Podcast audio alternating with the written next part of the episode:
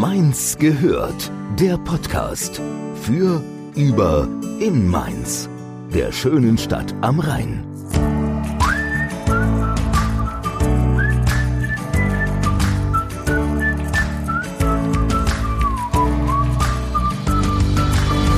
Neue Woche, neue Podcast-Folge. Schön, dass ihr wieder dabei seid. Ja, die einen lieben es und sehen es als Herausforderung. Die anderen laufen lieber ganz schnell davon, wenn das Thema bzw. das Schulfach auf den Tisch kommt.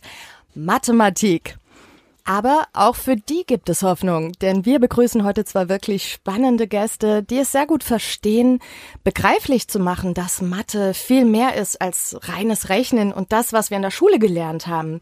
Und dazu haben sie unter anderem in Mainz das Mitmachmuseum Ich mach Mathe gegründet.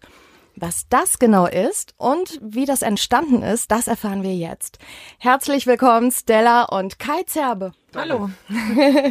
Schön, dass ihr bei uns seid.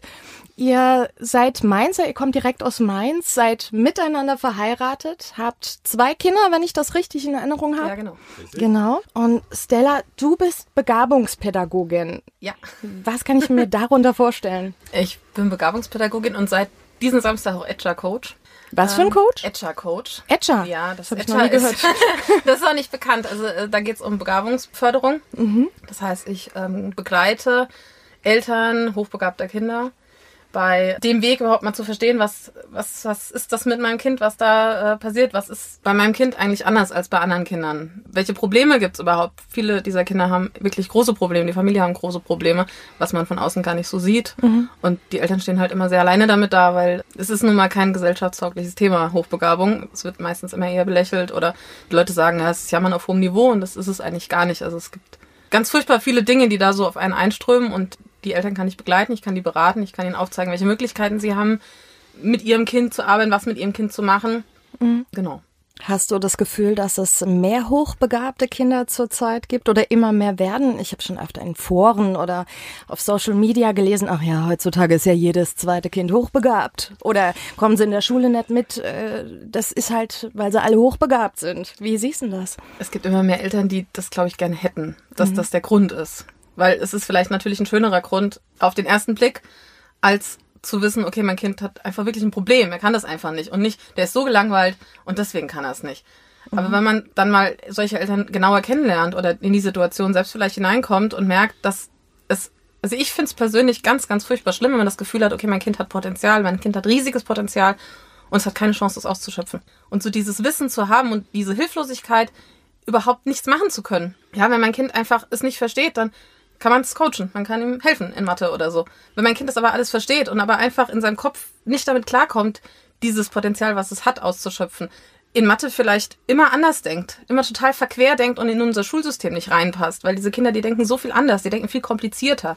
Also da gibt's Kinder, die, die können, die, die können Brüche rechnen und sitzen beim 1 plus 3, sitzen die dann da und man denkt sich, warum überlegt er so lange, was macht er denn so lange? Gibt's Kinder, die machen drei Stunden Hausaufgaben für solche Sachen, weil die sich das dann komplizierter machen. Erstens haben die immer die Befürchtung, also nicht immer, teilweise haben die die Befürchtung, der Lehrer will was viel komplizierteres, kann doch gar nicht so leicht sein. Und teilweise machen sie es einfach dann schwer. Dann gehen die hin und rechnen erstmal, die gucken sich das ganze Blatt an und überall da, wo eine 10 als Lösung kommt, schreiben sie die hin. Dann überall, wo eine 15 kommt. Und so geht das immer weiter. Deswegen brauchen die Stunden, die könnten es einfach runterschreiben. Und die stehen sich total im Weg selbst, ja. Also das ist, finde ich persönlich total schlimm, wenn man als Eltern daneben dran steht und denkt, ey, kannst du nicht, aber warum macht das nicht und was soll ich denn tun? Ja. Weil da kann man ganz schwer helfen. Also diesem Kind kann man ganz schwer helfen. Ja, aber schön, dass es dann Menschen wie dich gibt, die aus dieser Hilflosigkeit äh, vielleicht raushelfen können. Ne? ich Ja. hoff's. ja. Kai, was denn dein beruflicher Background? Ach du Gott, jetzt wird's jetzt wird's äh, umständlich. Ich bin, Oh. äh, ich bin Diplom-Mathematiker, habe Diplom in Mathe mit Informatik gemacht und äh, war während der Zeit auch im Informatikbereich selbstständig und habe dann aber festgestellt, dass das nicht die Welt ist im Informatikbereich, die mich irgendwie auf Dauer erfüllt. Das ist mir irgendwie zu schnelllebig gewesen.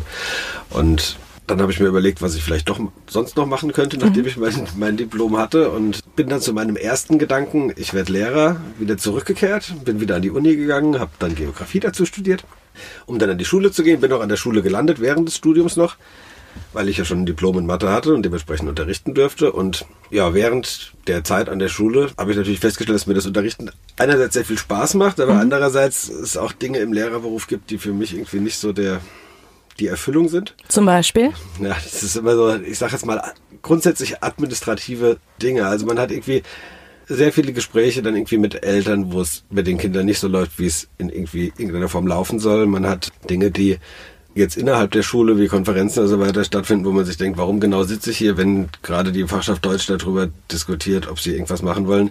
Das passiert natürlich vieler Fachkonferenzen innerhalb der Fächer, aber viele Dinge haben mich als Lehrer jetzt irgendwie ganz wenig beeinflusst, die, die, da, die da diskutiert wurden. Aber die Zeit ist natürlich weg. Und mhm. was vielleicht noch der entscheidendste Punkt ist, dass es in der Schule sehr schwer ist, einen gezielten Unterricht zu machen, weil man hat ja viele Schüler in einer Gruppe und die denken alle anders, die verstehen alle anders, die wenden alle anders an. Wir haben es ja von Stella gerade schon gehört. Dann hat man mhm. im Zweifelsfall irgendeinen Hochbegabten, der steckt, denkt ganz anders und dann hat man einen dabei, der versteht es einfach nicht. Die Probleme der Schüler sind ganz, ganz unterschiedlich. Und Unterricht zu machen, der allen gerecht wird, ist, ich würde sagen, gefühlt ein Ding der Unmöglichkeit. Mhm es gibt immer die, für die man es nicht macht. Die Entscheidung, für wen man den Unterricht macht, für die besonders Guten, für die besonders Schlechten, für die, die in der Mitte sind. Mit welchem Anspruch? Die und die sollen gerade noch einen Abschluss kriegen oder auch nicht. Das ist so eine Entscheidung, die für mich sehr, sehr schwer war. Und für mich sind homogene Klassen immer ein unfassbares Erlebnis gewesen, wo es mhm. in einer Klasse super funktioniert hat. Also jetzt homogen tatsächlich nur in Form von die Leistung, Leistung ist, ist ähnlich, ja. ne? Das war für mich so die schönsten Erlebnisse in der Schule, wenn man irgendwie das Gefühl hat, die ganze Klasse macht und tut und man, ja. man leitet eigentlich überhaupt nicht wirklich an. Man gibt irgendwie so ein bisschen Input und irgendwie die Klasse entwickelt und macht und tut und findet das total toll, dass sie da selbst irgendwie gerade was machen. Ja, ist auch frustrierend, ne? wenn du dann keine homogene Klasse hast und hast da wirklich ein paar, wie nennt man, Nachzügler, die länger brauchen für den Stoff, die es vielleicht einfach nicht verstehen und du merkst, okay, die haben kaum Erfolge auch dann damit, ne? Ja, die Erfolge sind natürlich ein ganz wichtiger Punkt, ne? Also ich meine, jeder von uns zieht irgendwie seine Motivation aus Erfolgen, die er ja. Wenn man immer nur Misserfolge hat, wo soll die Motivation dafür herkommen, dass man weitermacht? Also, Eben. egal, ob man das beim Sport hat oder wenn man ein Instrument lernt oder wenn man irgendwie Mathe oder eine Fremdsprache, was auch immer man lernt. Man braucht irgendwie einen Erfolg.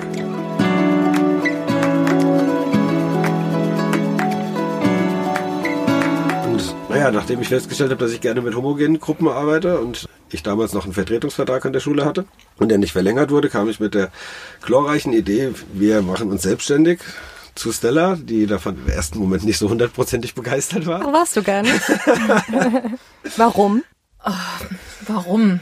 Ich bin so ein Mensch, ich hab's gern, ich habe gern so ein bisschen Sicherheit hm, und okay. ähm, Selbstständigkeit ist, ist ja so der freie Fall eigentlich, ja. Also für mich gefühlt, ja. Weil es geht natürlich immer hoch, es geht runter mal, es ist am Anfang natürlich total schwer und ja.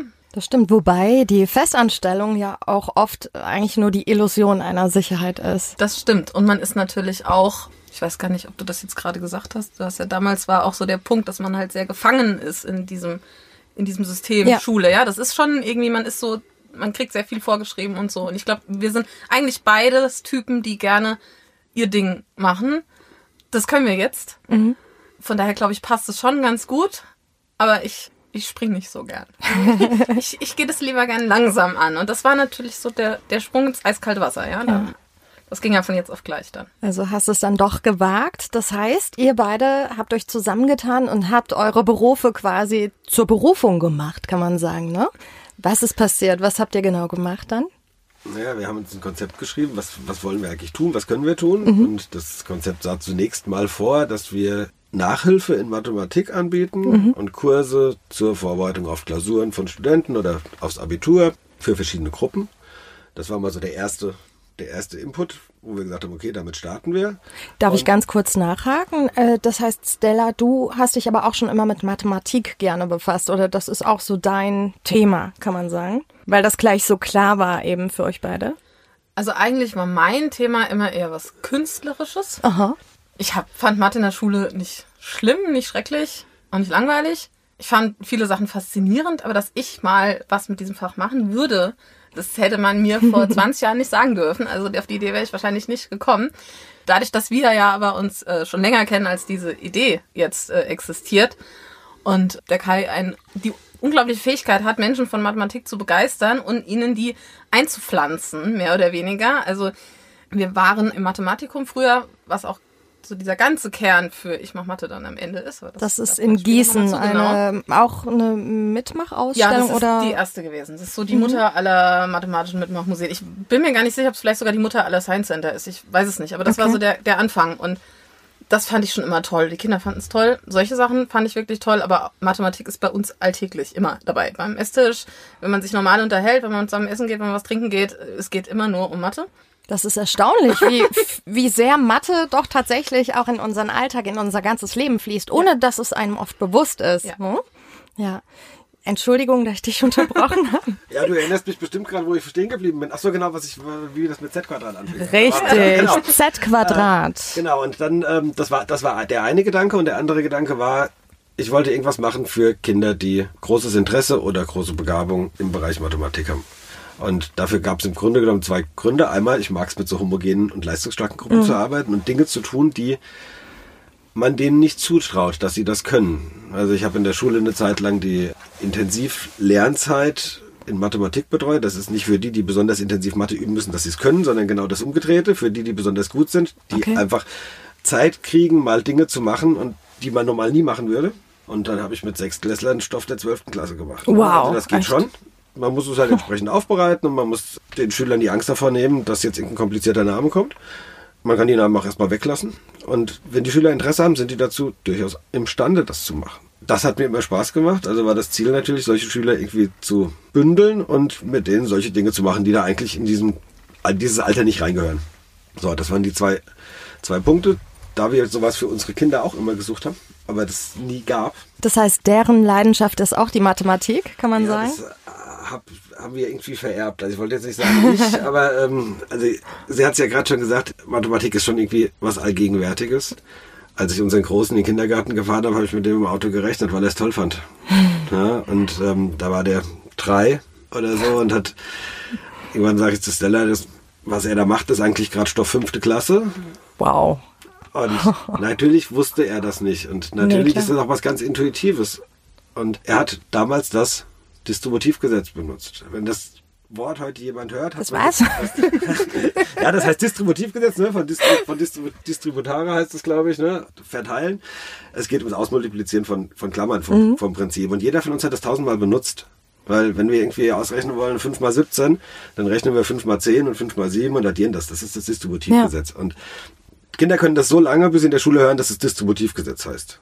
Dann haben das gefühlt 80 Prozent vergessen, weil auf einmal wird's kompliziert. Jetzt hat es nämlich einen komplizierten Namen. Und das ist genau das, was ich vorhin mit dem Stoff für die 12. Klasse in der 6. Klasse sage. Wenn ich die komplizierten Namen weglasse und sage, nicht, das ist ein Binomialkoeffizient, das ist halt kompliziert, sondern ich sage, Ein Schraus. das ist einfach was anderes und äh, das können wir so ausrechnen, dann nehmen die Schüler das halt auch an. ja, ja, Ich glaube, das ist, das ist, glaube ich, so der entscheidende Punkt. Das waren so die zwei ersten Dinge, die wir, die wir gemacht haben. Damit, damit haben wir gestartet, haben dazu in der Schule AGs angeboten, weil ich ja dadurch, dass ich an der Schule war und auch sehr, sehr, sehr viele Menschen in meinem Studium kennengelernt habe, natürlich ganz gute Kontakte zu vielen. Na klar, wurde das gut angenommen? Also wir machen das heute noch. Ah ja. Dementsprechend, äh, ja, also Super. das, funktio das, fun das funktioniert ganz gut. Wobei es natürlich ein bisschen anders ist als das, was wir jetzt bei Z Quadrat direkt anbieten. Weil bei Z Quadrat wissen wir, wir haben halt tatsächlich Schüler, die haben, die gehen da ganz bewusst hin in der Schule, wählen sie verschiedene AGs und dann werden sie in eine AG davon gesteckt und es ist nicht unbedingt immer die allererste Wahl gewesen. Also das heißt, da hat man schon immer mal mit einem Schüler oder zwei dabei, die vielleicht das interessant finden, aber vielleicht dem doch nicht so, ich sag mal, folgen können wie andere. Aber das heißt nicht, dass die da irgendwie dann abgehängt sind oder so, dass die einfach nebendran sitzen und die Wand angucken, wenn wir irgendwas Tolles machen. Also man nimmt die natürlich dann trotzdem mit. Aber das ist ein bisschen der Unterschied. Also, dass man so ein bisschen, es ist ein bisschen heterogener. Okay, ja, ja. Mit den AGs habt ihr erstmal angefangen, um quasi mal zu testen, ist das was für uns? Können wir das so machen und leisten und kommt das an? Und dann? Ja, und dann, dann, dann haben wir festgestellt, dass wir immer mehr Schüler im, mittlerweile haben wir es Coaching genannt für Mathematik, weil wir festgestellt haben, dass Nachhilfe immer so, ein, so einen negativen Touch hat. Ja. Ja, das ist wir ja auch auch nicht eigentlich, das, was wir machen. genau, wir eigentlich keine, keine Nachhilfe in der Form geben. Wir probieren die Kinder dahin zu bringen, dass sie wieder selbstständig arbeiten können. Und da gehört halt mehr dazu als ein bisschen fachliche, fachlicher Input und ein bisschen Übung, sondern da kommen dann auch Dinge auf den Tisch wie Lernstrategien und wie schreibe ich denn eine Klassenarbeit richtig, wie kann ich mich richtig auf eine Klassenarbeit vorbereiten? Und wie läuft das mit Stresssituationen, wie können wir üben, dass wir in Stresssituationen Dinge re wieder reproduzieren können. Mhm, Also viel psychologisches Coaching auch irgendwo. Da ist sicherlich ganz viel Psychologie dabei. Da ist viel, viel wir, wir müssen die Schüler kennenlernen dabei und ein persönliches, persönliches Verhältnis aufbauen, um den anderen einschätzen zu können. Und wenn man das mal so mit einem Schüler für ein paar Wochen gemacht hat, kann man so einen Schüler wirklich, weil wir arbeiten fast ausschließlich im Einzelcoaching, also es sind ganz selten mal Zweiergruppen. Meistens sind es Zweiergruppen, wenn es befreundete Jungs oder Mädels aus einer Klasse sind. Dann, wir wollen das gerne zusammen machen. Okay, das geht dann auch. Das ja? geht auch, das geht natürlich auch. Ich sage immer, die Grundvoraussetzung ist natürlich, die müssen sich so gut verstehen, dass sie sich voreinander die Blöße geben können, zu sagen, ich habe es nicht verstanden. Ja. Und das auch das fünfte Mal. Und deswegen dieses Vertrauensverhältnis zu sagen, ich habe es nicht verstanden, erklär es mir nochmal. Und das auch nochmal zum fünften Mal zu sagen. Wenn man es dem fünften Mal anders erklärt hat und immer noch sagen zu können, ich habe es nicht verstanden, muss es mir nochmal erklären. Das ist so ein bisschen die Grundlage unserer Arbeit. Weil Okay. nur wenn du dieses Vertrauensverhältnis hast und das Kind wirklich sagt, ich habe es aber nicht verstanden und sich das auch traut, dann kannst du dem Kind auch helfen. Deswegen ist so dieses persönliche Verhältnis halt noch aus meiner Sicht ein ganz, ganz wichtiges. Ja. Und dann redet man halt auch mal fünf Minuten über das Fußballspiel am letzten Wochenende, weil man genau weiß, das Kind ist da Feuer und Flamme für Fußball und wir können irgendwie das Eis, das da gerade vielleicht noch so ein bisschen ist, damit einfach brechen und finden eine ganz andere Ebene zueinander und arbeiten dann lieber von den, weiß ich, dreiviertel Stunde, die wir haben, arbeiten wir lieber 35 Minuten intensiv und 10 Minuten reden wir über was anderes und nähern uns immer mehr an, dass wir irgendwann an den Punkt kommen, dass wir die ganze Zeit haben. Ja, ich glaube, das ist auch ganz wichtig, dass die Kinder sich öffnen können, dass diese Vertrauensbasis geschaffen wird. Weil wenn sie sich nicht öffnen können, sind die blockiert. Also so geht's mir, wenn ich mich jemandem nicht öffnen kann. Und somit kann das alles auch gar nicht richtig fließen. Und ne? Ja.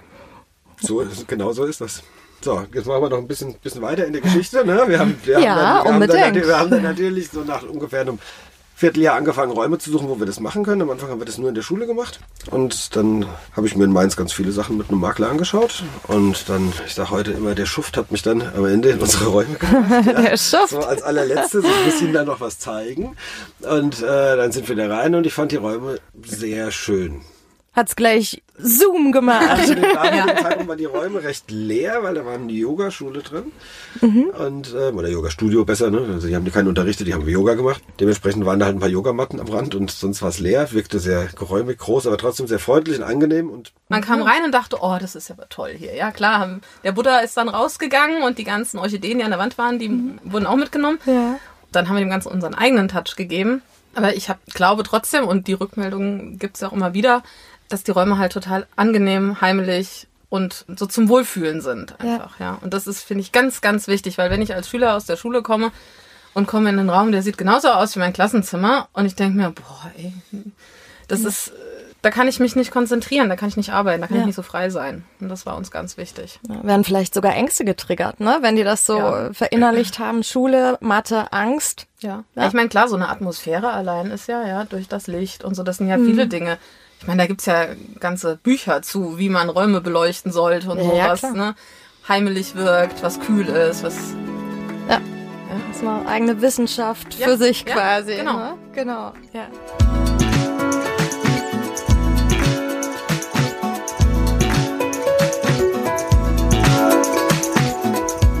Naja, dann waren wir irgendwann, oder vor allem Stella, sehr viel empfänglicher für die Idee von unserem Kleinen, dass wir auch so ein Mathematikum machen. Weil die Räume haben wir ja jetzt schon. Jetzt brauchen wir ja nur noch die Sachen, die wir da hinstellen. Also nur noch, ne?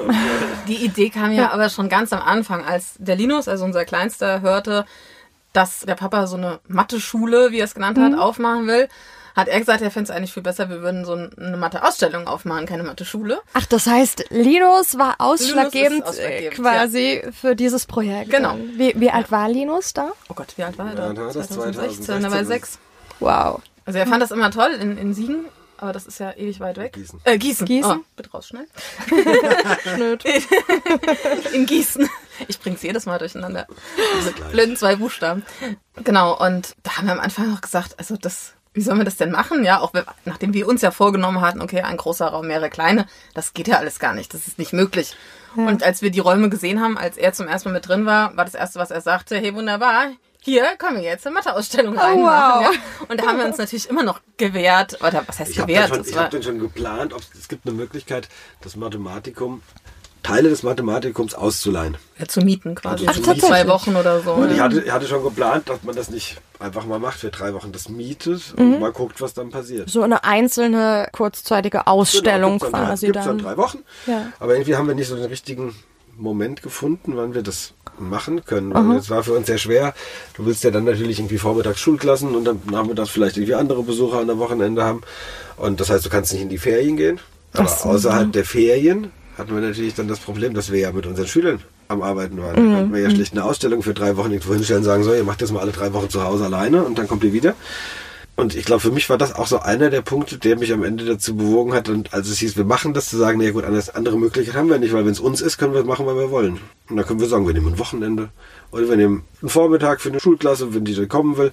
Wir können ja unsere Pläne darum bauen. Und ja, dann ging es mit dem Bauen tatsächlich los. Die Stella hat ja sehr, sehr früh eigentlich schon angefangen zu bauen und hat mal so ihre ersten Gedanken umgesetzt. Zu bauen, Moment, Das, also er, das erste haben wir auch dabei. Ja? Ja, Das heißt, Exponate ihr zu habt, äh, genau, ihr stellt äh, selbstgebaute Exponate da aus. M- Genau. Alles selbst gemacht. Fast. Ja, wir haben Wow. die Bäume nicht selbst gepflanzt und das Holz nicht selbst geschnitten. Das jetzt aber nicht? Nee, nee, das nicht. Ah, ja, aber, gut, okay. aber also es ist tatsächlich eigentlich nichts Ja, also- wirklich gekauftes dabei. Dinge, ne? die man so einfach kaufen kann, wie jetzt, wir haben so einen Würfelbecher mit Würfel mitgebracht, den haben wir natürlich gekauft. Das ist- auch, ja. Aber gerade sehr viele Knobelspiele und so, die kann man, natürlich kann man die kaufen, die kann man auch für zu Hause kaufen, aber dann sind die erstens mal sehr klein und halten natürlich auch nicht so viele Besucher aus. Hab dann festgestellt, auch die anderen großen Science Center bauen selbst, haben selbst Schreiner, die sie, die nur dazu da sind, diese Exponate am Laufen zu halten. Und dachte, naja gut, dann müssen wir jetzt wohl selbst irgendwie ran. Und dann haben wir, man kann sehr, sehr viel aus Kugeln und Würfel bauen. Und dann haben wir halt mal großen Bestellungen an großen Holzkugeln und Holzwürfeln und alles gemacht und haben dann daraus eben eigene Exponate entwickelt. Natürlich gibt's Exponate, die findet man in jedem Science Center. Das ist so, so der Sommerwürfel ist ein ganz bekanntes Exponat. Ein Muss Das quasi ist, äh, für, für so ein genau, Projekt. Ja. Ja. Mhm. Da ist auch ganz leicht, das dann zu bauen. Aber es gab auch andere Sachen, wo wir uns überlegt haben, okay, wie können wir dann jetzt verschiedene mathematische Dinge darstellen? Mhm. So, wie, wie fanden wir es in anderen Museen, die wir gesehen haben? Wie wurde es da dargestellt? Was hat uns gefehlt? Wie würden wir das gern anders machen? Und haben dann auch angefangen, selbst zu entwickeln und ein bisschen umzubauen und so. Und da ist dann ganz, ganz, ganz viel entstanden. Also mittlerweile haben wir wie viele? 57. Ja, ich glaube. Das ist ja auch eine ganz schöne Menge, ganz schön viel Arbeit dann auch, die dahinter steckt. Auch viele, nicht nur die Arbeit an sich, das zu bauen, sondern auch die Gedanken, die dahinter stecken. Erstmal drauf zu kommen, was können wir da machen, wie können wir es bauen, was brauchen wir dafür. Wow, Wahnsinn. Okay. Ich hätte, ich hätte noch ein paar andere Gedanken, aber ich weiß noch nicht, wie ich sie bauen soll. Also das ist, glaube ich, wirklich das größte Problem. Dass dieses, wir probieren ja Dinge aus der Mathematik darzustellen, die irgendwie faszinierend sind. Oder wo man irgendwie so eine gewisse Faszination der Mathematik einfach zeigen kann oder weitergeben kann. Und da gibt es natürlich noch viele, viele, viele mehr. Aber sie sind halt einfach nicht so leicht zu mitmachen Ja, klar. Umzusetzen. Ne? Also d- Ideen haben wir noch ganz viele. Ne? Wir würden, glaube ich, auch, äh, wir würden auch, glaube ich, die doppelte Fläche mit Exponaten zupflastern können. Da, der Kreativität sind da keine Grenzen gesetzt. Da kann man doch ganz viel machen. Ne? Ja.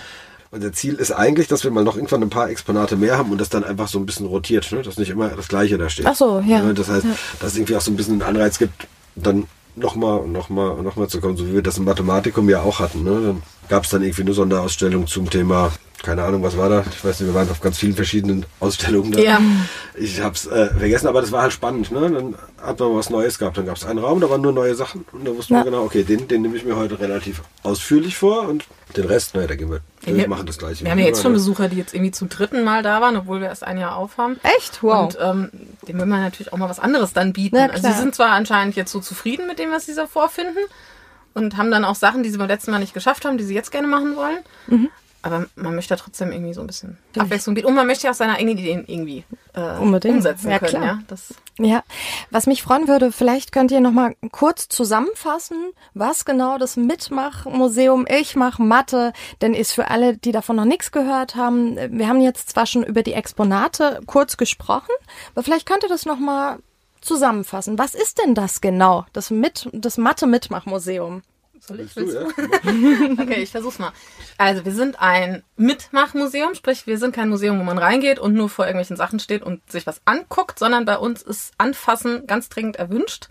Es gibt natürlich ein paar Dinge, die kann man nur lesen. Die sind einfach, weil man sie liest, faszinierend. Da kann man nicht viel machen. Aber die meisten Sachen sind wirklich zum Ausprobieren, zum Experimentieren, zum Knobeln. Ja, es sind wirklich so typische Knobelspiele oder weitergeführte Knobelspiele. Es sind aber auch Spiele, die man gegeneinander spielen kann, wo mhm. was mathematisch hinten dran steckt. Und wir haben ja auch etwas für alle Altersklassen. Also wir starten eigentlich so bei, ich sag immer bei drei, wir hatten schon zweieinhalbjährige Kinder da, die haben da. So kleine? Voll, ja, die haben Spaß gehabt. Weil wir haben ein Regal, das nennt sich das Mary-Regal und das ist so ein bisschen eine Anlehnung an Maria Montessori, mm. die ja mit dieser sehr frühkindlichen mathematischen Bildung angefangen hat. Das ist kein typisches Montessori-Material, sondern es ist ein bisschen, ein bisschen von uns und ein bisschen Montessori gemischt. Und da können die ganz, ganz viel schon machen. Wir haben auch normale Exponate, in der ganzen Ausstellung verteilt. Da sind dann zwei Figuren dabei immer. Es ist ein Fuchs und eine, eine Eule, Mathilde und Minus. Mhm. Die begleiten quasi unsere kleinen Besucher und zeigen halt, wo es Exponate gibt, die man schon so, Eltern hätten immer gerne Einschätzung, also so ungefähr ab vier machen kann. Mhm. Wir finden das mit, den, mit dem Alter immer ganz schwierig, weil es gibt Kinder, die sind einfach drei, die machen Dinge, die macht sonst ein Sechsjähriger. Ja. Da muss man das Kind einfach machen lassen. Und ja, klar. In dem Alter gibt es auch noch kein Falsch, sondern da gibt es einfach mal das Auseinandersetzen mit der Materie. Mhm. Und wir haben dann auch viele Exponate, die eigentlich erst für die größeren sind. Da gibt es dann leichtere Aufgaben für oder so. Ja, also man kann und nach oben ist es natürlich offen. Man kann auch mit mit 100 noch zu uns kommen. Ja, also äh, gar keine Frage. Okay. Das heißt, für jede mathematische Begabung ist da auch was dabei, kann man ja, sagen? Ja, also wir haben auch ähm, versucht, die Millennium-Probleme, das sind äh, mathematische Probleme, wie viel sind's? Sieben. Sieben. Die sind ungelöst und die sind auch. Sechs sind ungelöst. Ja, okay sind sieben das Probleme, sechs davon sind ungelöst. Eins davon habt ihr Eins, gelöst. Nein, schön wär's. Dann wären wir jetzt vielleicht nicht hier, sondern irgendwo mit dem Segelschiff auf dem Pazifik oder so. Weil auf jedes der Probleme ist eine Million Dollar ausgesetzt. Oh, Wenn schön. dieses Problem gelöst wird, dann kriegt man von irgendeiner Stiftung, ich weiß jetzt gerade nicht mehr von Clay welcher. Institute for Mathematics. Dann ist ein Preisgeld von einer Million ausgesetzt. Und ein Problem wurde gelöst.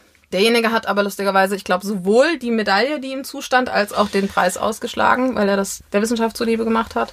Wow. Und nicht für diesen. Der, der hat gleich alles ausgeschlagen. Der hat den Preis ausgeschlagen von einer Million. Der hat die Fields Medal, die er kriegen sollte, das ist die höchste Auszeichnung für Mathematik, also ähnlich wie den Nobelpreis, Aha. ausgeschlagen.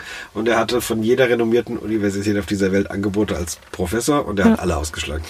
Oh wow, okay. Ich meine, ist zwar vielleicht ehrenhaft, aber man muss auch mal Lob und Anerkennung annehmen können, ja? Sollte man. Also und wer bei uns, also wir haben versucht, die Probleme auf einer DIN A4-Seite zu erklären, dass man sie vielleicht verstehen kann, also worum es geht. Natürlich kann man nicht verstehen, was das die Lösung ist, weil die kennt keiner. Aber wer Spaß dran hat, darf sich gerne mit Zettel und Stift bewaffnen und darf sich bei uns hinstellen und mal versuchen. Also wir haben haben sie zumindest mal aufgeführt. Ja, einen Tisch gibt's auch.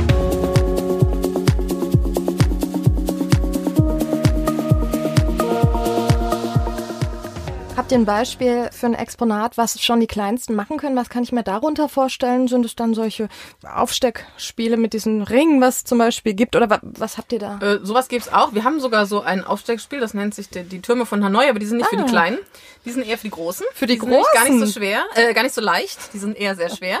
Ja, das Aufstecken ist halt leicht. Das Aufstecken ist leicht, aber das, was man halt machen soll, weil man hat quasi drei Stäbe, wo diese Scheiben draufstecken. Kann man, kennt man ja so diesen Stapelturm für kleine Kinder. Ja, genau. Den, Das darf man sich so vorstellen, man hat noch zwei Stäbe neben dran und soll den Turm umziehen. Und zwar soll der, so wie er ist, mit der größten Scheibe unten wieder auf dem anderen Stab sein. Aber dabei darf man ihn nur so umziehen, dass, jetzt darf ich nichts falsch sagen, immer nur eine kleine Scheibe auf einer großen liegt, keine große auf einer kleinen. Genau. Und man darf die Scheiben auch nicht nebendran legen. Aber ich habe zwei Stäbe rechts und Zwei links. Stäbe Genau. noch dazu, ja. Aber Das heißt, du ich darfst darf- auch immer nur eine Scheibe bewegen. Das ist vielleicht Genau. auch noch so ein ganz ja, wichtiger, Entschuldigung. ganz wichtiger ja, Aspekt. Ja. Es ist immer so schwer zu erklären, wenn man nicht das Mhm. Material hat. Und man muss sich daran tasten. Und je mehr Scheiben man auf den Stapel legt, desto schwerer wird es. Desto Ja, mehr ja. Züge braucht man natürlich auch.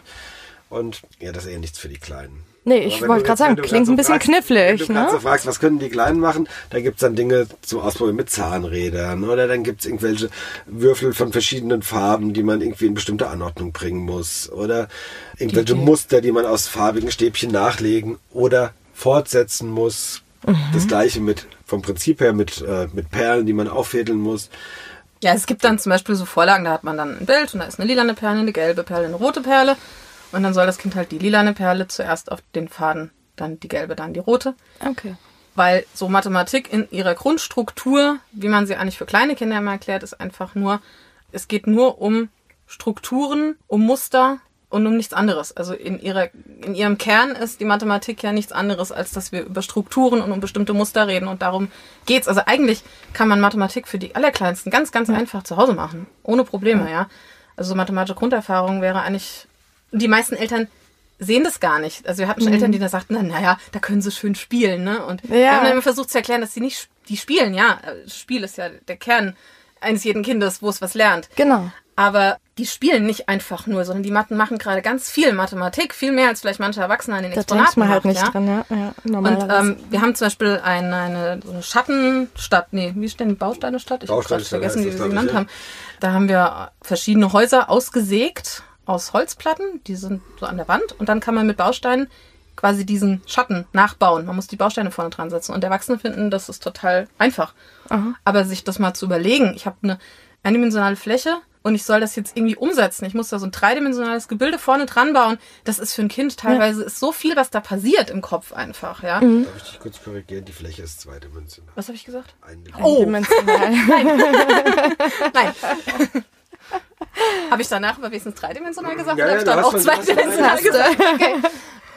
Ja, genau. Also da passiert ganz, ganz, ganz viel bei diesen Dingen, die eigentlich auf den ersten Blick, wo man denkt, also manche denken dann wirklich, naja, komm, das habe ich ja zu Hause, ja. Ein paar Bauklötze, ja. Und man nutzt aber auf dem Weg nicht zu Hause. Nee, genau, richtig. Aber das ist genau das, was wir am Anfang schon gesagt haben, dass Mathe viel mehr ist, als einfach nur Rechnen mit Zahlen. Und ich lese gerade ein Buch, das heißt Nebelsphäre. Und eigentlich geht's da gar nicht vorrangig um Mathe, aber die Hauptprotagonistin ist begeisterte, leidenschaftliche Mathematikerin. Und die sagt in diesem Buch, Mathematik und Kreativität sowie das Gespür für Schönheit und Kunst gehören unmittelbar zusammen. Würdet ihr den Satz so unterschreiben? Ich glaube schon. Ja. Also man kann ja auch, man kann ja auch wirklich feststellen, dass ganz viele Mathematiker häufig gute Musiker sind und umgekehrt, weil da ganz enge Verbindungen sind, die man gar nicht so einfach auf den ersten Moment erklären kann. Aber da geht's halt auch um Muster und Struktur in Ja, der ja. Musik und äh, in der Kunst natürlich auch. Ja. Ja, aber gerade du erklärst ja immer, also wir haben ja auch ein Exponat, das heißt der goldene Schnitt, da wird der goldene Schnitt erklärt, den man in der Natur immer wieder findet. Fibonacci, Fo- Fibonacci-Folge, gell? ja, Yes! und man einfach, das ist einfach für uns ästhetisch schön, Ja. wenn etwas im goldenen Schnitt liegt und so. Und das ist aber wiederum, hat es ja was mit Mathematik zu tun. Und das ist so, das, was mich immer fasziniert, dass diese menschgemachte Mathematik überall schon existiert. Überall im Universum, Ja. in der Natur, überall begegnet uns Ja. das, ne? Ja. Ich finde es faszinierend an der Mathematik eigentlich, dass das alles zusammenpasst. Ja, dass es Da gibt funktioniert. es Menschen, die haben vor 5000 Jahren Mathematik gemacht und das ist heute immer noch gültig. Ja. Genau wie das, was die vor 3000 Jahren und vor 2000 Jahren gemacht haben. Und das ist halt immer nur irgendwie erweitert worden. Ne? Es gab irgendwie ein Gerüst, das, selbst das Gerüst wurde irgendwie immer noch mal erweitert, das Fundament wurde immer größer, alles wurde immer mehr, man hat immer mehr da drauf gesetzt und trotzdem passt irgendwie immer noch alles Mhm. zusammen. Und es ist auch gefühlt unmöglich, dass es nicht mehr zusammenpassen könnte. Weil es wird ja extra so gemacht, dass es da reinpasst. Mhm. Ja, ja. Und trotzdem beschreibt es das, was es ist. Also es ist nicht so, dass man es irgendwie so anpasst, dass es in dieses mathematische Gerüst passt und dann erklärt es die Wirklichkeit nicht mehr, sondern es erklärt die Wirklichkeit natürlich trotzdem noch. Mhm. Und das ist irgendwie für mich der faszinierendste Punkt an der ganzen Sache. Ja. Und ich finde das Faszinierendste dabei ist, wenn man so drüber nachdenkt, dass es die Zahl Null in Mitteleuropa erst seit 250 Jahren gibt. 250 Jahre. Erst? Echt? Und vorher gab es die Zahl Null nicht. Oh, okay. Man kann sogar relativ leicht erklären, warum. Also ohne Ja, dass man jetzt irgendwie zu viel wegnimmt. Kurz. Die Zahl Null ist irgendwann in Indien erfunden worden, so ich glaube im vierten Jahrhundert oder so. Mhm. Da hat ein Kaufmann Punkte gemacht, wo er irgendwie nichts mehr hatte oder wo er irgendwie ein Zeichen hinsetzen musste, weil es gab als Ziffern halt nur die 1 bis 9. Der brauchte irgendeinen Platzhalter. Mhm. Ach Er so. hat einen Punkt gemacht. So, und das war für die Inder auch nicht problematisch und das hat sich dann immer weiter verbreitet durch Handel und ähnliche Sachen. Gerade Händler waren ja die, die schreiben, solche Zahlen schreiben mussten. Mhm. Und nach Mitteleuropa kam es nicht, weil die Kirche gesagt hat, die Zahl Null kann es nicht geben. Tatsächlich, die Kirche hat das, äh, Ja, die hatte Kirche da hat was gesagt, die Null gegen. gibt's nicht. Null ist nichts und nichts kann es nicht geben. Das muss Teufelswerk sein. Teufelszeug.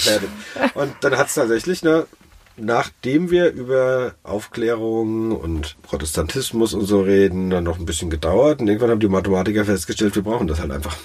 Wir können einfach das, was wir machen, nicht mehr weitermachen, wenn es dann nicht die Null gibt. Die haben dann noch ein paar Umwege genommen mit ganz, ganz, ganz kleinen Zahlen gerechnet statt mit Null und festgestellt, das funktioniert alles so, was sie sich so vorstellen. Aber tatsächlich hat die Null dann erst Einzug erhalten, Ende des 18. Jahrhunderts. Das ist ja spannend. Wieder was Neues gelernt. Interessant. Okay. Jetzt kommen wir nochmal auf die Exponate zurück. Ihr habt nämlich heute hier was mitgebracht. Das müsst ihr mir mal erklären. Das sieht schon mal spannend aus. Leider könnt ihr das jetzt zu Hause nicht sehen. Das ist, sieht aus wie so ein rundes Tablett im Prinzip. Ne? Jetzt Genau. Und holt der deine, Kai. deine Aufgabe ist, dass du, hältst du das ein bisschen fest? Kai legt jetzt gerade noch rote, wie nennt man das? Kugelstangen. Ja.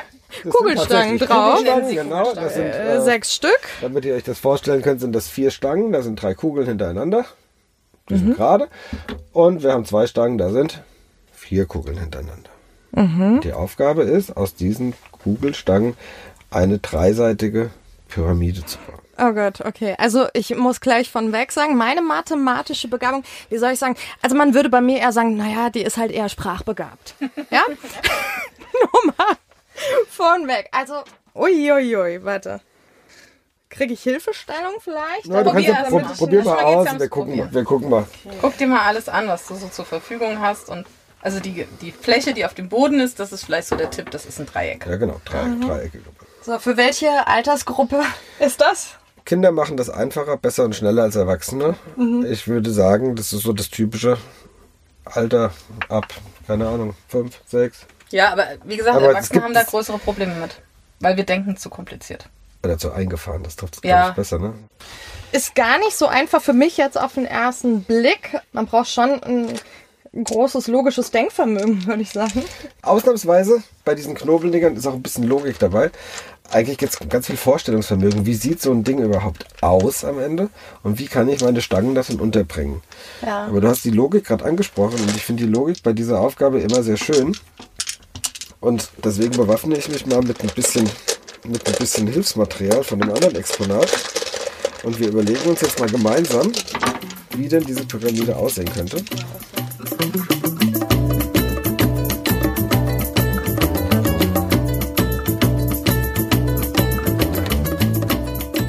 Erste Information, die wir bekommen haben, ist, die Kantenlänge ist 4 von dem Dreieck im Boden. Und wenn wir uns die Stäbe anschauen, wir haben sie am Anfang schon beschrieben, wir haben Vierer. zwei Stäbe mit Vieren. Genau. Und ich leg die jetzt einfach mal dahin, wo die Würfel sind. So, da liegen vier. ja, So, und jetzt haben wir ein Dreieck mit drei, was wir noch bauen müssen. das heißt hier so ran, Das wäre eine Möglichkeit, genau. aber dann habe ich doch hier fünf. Dann geht's nicht mehr. Genau. Dann, Dann kriegst du den da nicht hin. Das ist irgendwie schlecht. Kannst du denn, ich mach, bau das nochmal auf, kannst du das denn irgendwie, den hier vielleicht noch anders hinlegen? Ach so. Ach so, und hier. Achtung. Ah, mein Gott, tatsächlich. ah, das gibt's ja nicht. Wuhu. Tats ich habe da überhaupt nicht dran gedacht, dass die ja dann. Genau. Und das Lustige Ah. ist, du baust im Endeffekt. Du baust zweimal das, Das gleiche cool. Teil. Also du baust Ja. ne, aus jeweils zwei Dreiern und einem Vierer baust du zweimal das gleiche Teil und drehst sie nur um und baust sie nach. Oh mein Gott, tatsächlich. Ist ja Wahnsinn. Boah, ich bin mir ist ganz heiß, weil ich so aufgeregt war. Das, das, das wird bei, da werden bei mir die, die Erinnerungen aus der Schule getriggert ein bisschen. Ja, das ist so Neunte Klasse, das war eine schwierige Zeit, sagen wir es mal so. Huhu.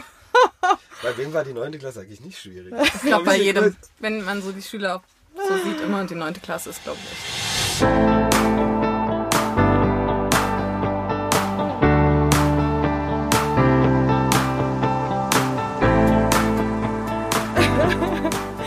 Nee, im Ernst. Also ich bin jetzt richtig nervös geworden und äh, war auch echt blockiert irgendwo, kann man sagen. Das ist interessant, was hier gerade passiert ist, was, was bei mir gerade passiert ist.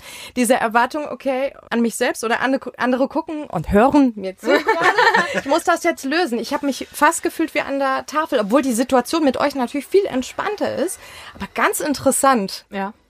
Jetzt bin ich Das, echt das äh, Schöne hat man ja in der Ausstellung dann nicht, sondern da sitzt man alleine Mhm. und kann ausprobieren. Und das machen auch viele. Die probieren aus, dann hm, geht nicht, dann machen sie was anderes.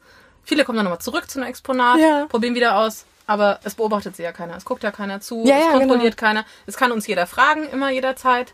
Die Pyramide haben wir auch in klein fertig da stehen, dass man sich erstmal, das hattest du ja jetzt nicht, du konntest dir gar nicht vorstellen, wie sie am Ende aussehen soll. So kann man sich besser orientieren schon Genau, mal, wie ja. kann das aussehen, ne? Genau. Okay. Würdet ihr sagen, das ist eigentlich perfekt für Menschen oder auch Kinder, die Probleme haben, Mathe wirklich äh, zu oder Zahlenräume nicht zu begreifen, Mathe an sich nicht verstehen, äh, die das nicht verstehen. Also die Also ich sag mal so, es ist wahrscheinlich nicht schlecht dafür, um den Kindern zu zeigen, dass Mathe mehr ist und dass Mathe nichts Schlimmes ist. Weil das meistens, wenn ein Kind an dem Punkt angelangt ist, dass es das Gefühl hat, ich kann das einfach nicht. Und bei vielen, da ist in der Schule schon, sobald Mathe ist, dann heißt es, okay, kann ich nicht. Kann ich nicht und die haben sich Ja, auch mit abgefunden.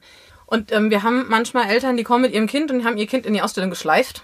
Und äh, jetzt muss ich hier Mathe machen. Und dann stellen die aber fest, okay, das ist ja gar nicht so hier.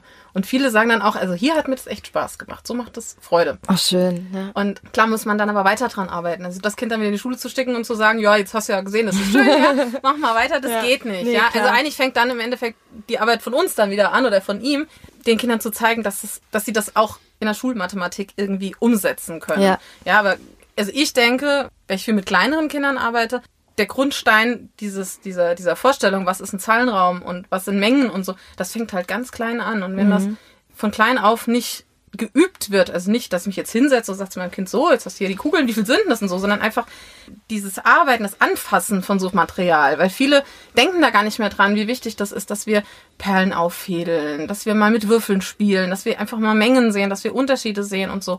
Überhaupt spielen. Ja, Also ja. Spielen meine ich jetzt nicht auf dem Tablet rumtippen. Ne? Nee. Ja, nee, das ist klar. Was Ja, spielen. diese Gesell Dinge in die Hand. Gesellschaftsspiele sind ja wieder sehr im Kommen, glücklicherweise, Ja. finde ich, weil ich bin ein Spieljunkie.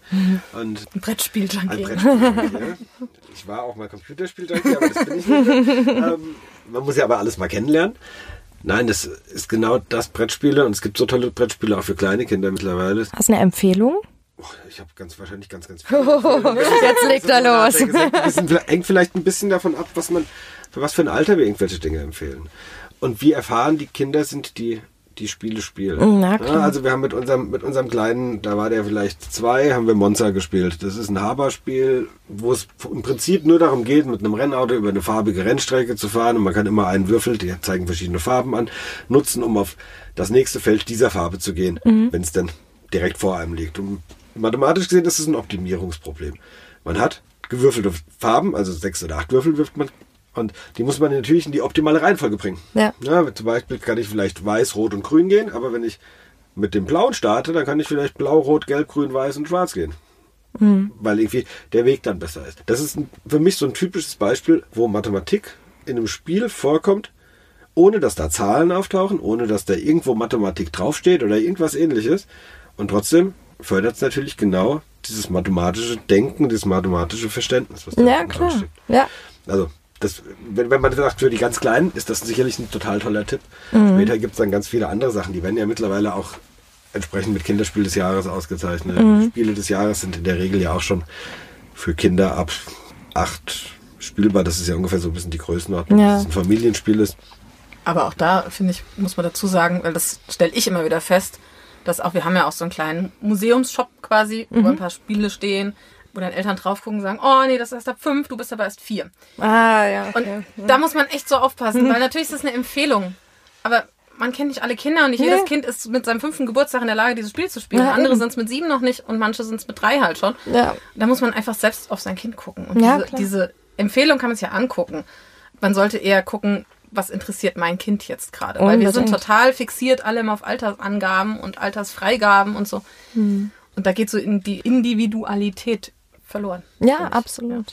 Glaubt ihr, dass jeder ein Gefühl für Mathe bekommen kann, für Mathematik? Oder ich habe ja vorhin gerade gesagt, oh, ich gehöre eher zu den Sprachbegabten, wenn man es so einordnen möchte in Kategorien. Ist da was dran? Gibt es Menschen mit einem größeren, die, die schon so geboren werden, mit einem größeren mathematischen Verständnis und andere, die es eher mit der Sprache haben? Kann man das so einteilen oder ist das Quatsch? Also ich würde sagen, man kann das durchaus in einem gewissen Sinne so einteilen, dass man denkt, jeder hat eine Begabung an verschiedenen Stellen. Ob das jetzt tatsächlich von Geburt an fix ist oder ob das auch durch die ganz, ganz frühkindlichen Erfahrungen, die man mit seinen Eltern macht, kommt. Also welchen Einfluss hat. Ich weiß nicht, ob das ernsthaft äh, Also ich- ich- untersucht ist. Ich denke mal, das, da gibt's Untersuchungen zu, aber da gibt's dann tausende, auch tausend Ergebnisse zu den tausend Untersuchungen. Ja.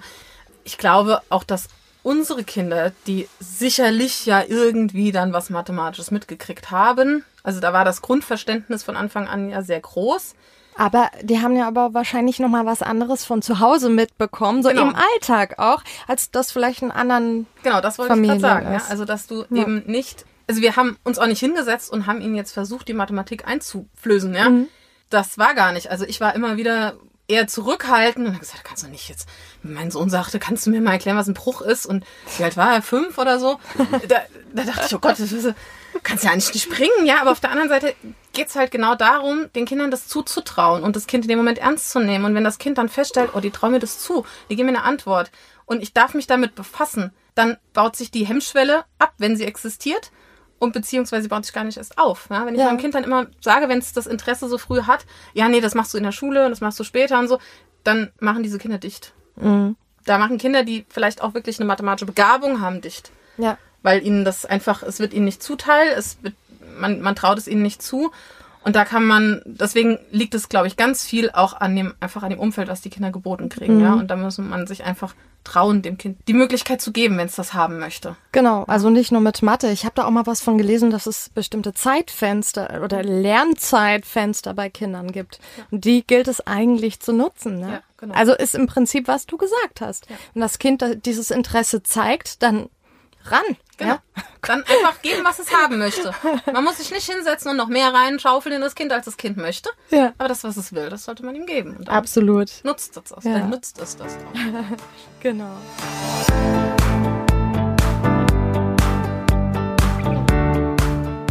Für alle, die jetzt interessiert sind, die auch mal Lust haben, an einem Workshop teilzunehmen oder aber auch ins Mitmachmuseum zu kommen, wo findet man euch?